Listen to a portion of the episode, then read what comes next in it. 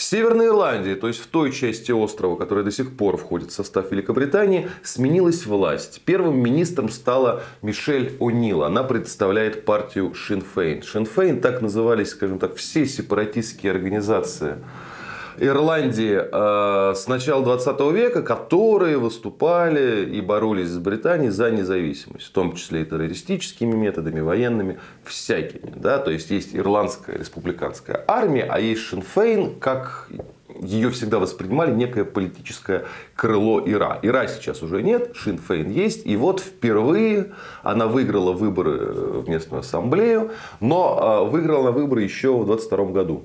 Э, с помощью, скажем так, административно, административных э, формальных механизмов э, ее не допускали до, до поста главы правительства. Каким образом? Дело в том, что вот как, собственно, закончилась гражданская война в Вольстере, да, соглашениями Страстной Пятницы. И поэтому с тех пор в Ирландии такая, ну, не с тех пор, там позже, но, в общем, там специфическая власть. Да? Вот партия выиграла выборы, ее представитель становится первым министром. А его замом, да, замещающим первым министром, становится представитель другой партии. То есть, если выиграли юнионисты, то их замещают сепаратисты. Если выиграли сепаратисты, их замещают юнионисты.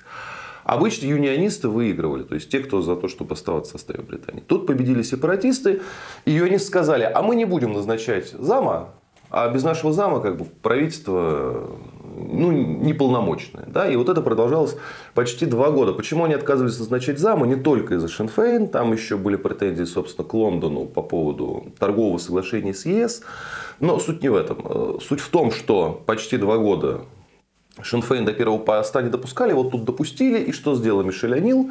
Она сразу оспорила заявление Лондона и юнионистов, что вопрос границ Великобритании урегулирован на десятилетия вперед. Нет, сказала она, у нас сейчас десятилетие возможностей, времена меняются, и то, что я заняла пост первого министра, собственно, тому доказательство. Да, будем вот двигаться в понятном направлении, это понятное направление, выход из состава Великобритании и объединение с Республикой Ирландия в единую Ирландию, да, то есть исполнение вековой мечты ирландского народа. Тут можно э, много рассказывать о юридических схемах того, как Шинфейн планирует покинуть Великобританию, да, тоже, скорее всего, через референдум, который сначала надо объявить, а разрешение на этот референдум надо выбить из Лондона, Лондон будет сопротивляться. Ну, в общем, там будет долгая, не знаю, насколько напряженная политическая борьба.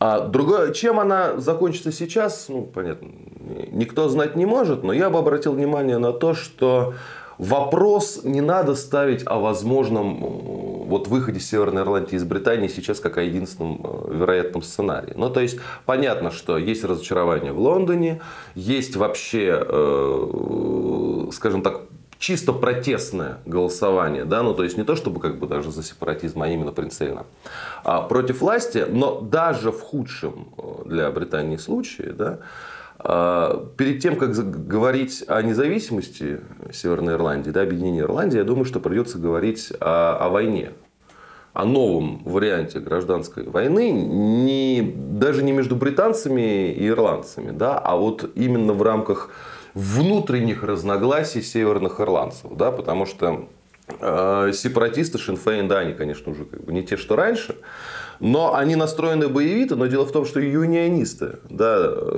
которые им противостоят, тоже настроены достаточно боевито. Да? Так что какие-то резкие шаги О'Нил, они выльются не в то, что вот Ирландия станет свободной, да, а в то, что может начаться новая гражданская война. Это знают, и этой войны риска возобновления, возобновления боевых действий, там, террористической борьбы и так далее, боятся.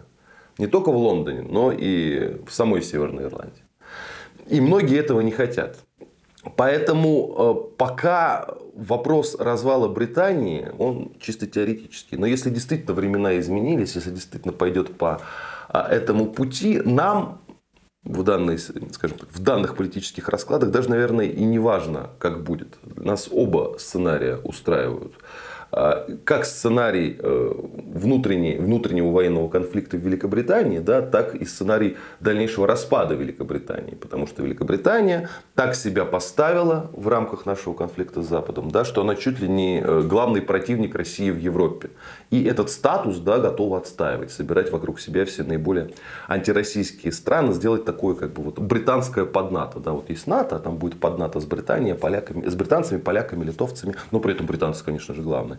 Ну, в общем, так как нам вредит э, Британия, да, а вот с, с таким упорством, да, э, с таким задором она это делает, что э, мне вот, например, без разницы, по какому сценарию пойдет дело. По сценарию развала или по сценарию внутреннего гражданского военного противостояния. Вот лишь бы Лондону, извините, пусто было.